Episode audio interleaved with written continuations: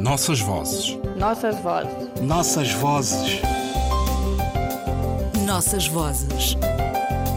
Um programa de Ana Paula Tavares. Coisas antigas. Frei João sem cuidados. O rei ouvia sempre falar em Frei João sem cuidados, como um homem que não se afligia com coisa nenhuma deste mundo. Deixa de estar, que eu é que te hei de meter em trabalhos. Mandou-o chamar à sua presença e disse-lhe: Vou dar-te uma adivinha, e se dentro de três dias me não souberes responder, mando-te matar. Quero que me digas quanto pesa a lua, quanta água tem o mar, o que é que eu penso. Frei João, sem cuidados, saiu do palácio bastante atrapalhado, pensando na resposta que havia de dar àquelas perguntas. O seu moleiro encontrou-o no caminho e lá estranhou de ver Frei João sem cuidados, de cabeça baixa e macambúzio. Olá, senhor Frei João sem cuidados. Então, o que é isso que o vejo tão triste? É que o rei disse-me que me mandava matar se dentro de três dias eu não lhe respondesse a estas perguntas. Quanto pesa a lua? Quanta água tem o mar? E o que é que ele pensa?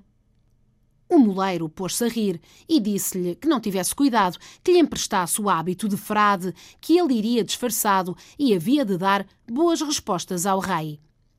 Passados os três dias, o moleiro, vestido de frade, foi pedir audiência ao rei. O rei perguntou-lhe: Então, quanto pesa a lua? Saberá Vossa Majestade que não pode pesar mais do que um arrátel, porque todos dizem que ela tem quatro quartos. É verdade. E agora, quanta água tem o mar? Respondeu o moleiro. Isso é muito fácil de saber, mas como Vossa Majestade só quis saber da água do mar, é preciso que primeiro mande tapar todos os rios, porque sem isso nada feito. O rei achou bem respondido, mas zangado por ver que Frei João se escapava das dificuldades, tornou. Agora, se não souberes o que é que eu penso, mande-te matar. O moleiro respondeu. Ora, Vossa Majestade pensa que está falando com Frei João sem cuidados e está, mas é falando com o seu moleiro. Deixou cair o hábito de frade e o rei ficou pasmado com a esperteza do ladino. In Contos Tradicionais Portugueses, Teófilo Braga.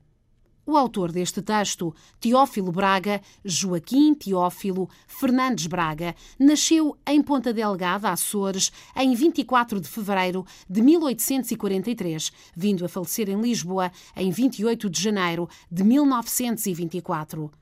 Advogado, professor, foi um estudioso da língua portuguesa, das principais correntes literárias, animador de tertúlias e polémicas com outros grandes autores portugueses. Militou no Partido Republicano, chegando a exercer provisoriamente as funções de Presidente da República Portuguesa em 1915, até à eleição de Bernardino Machado.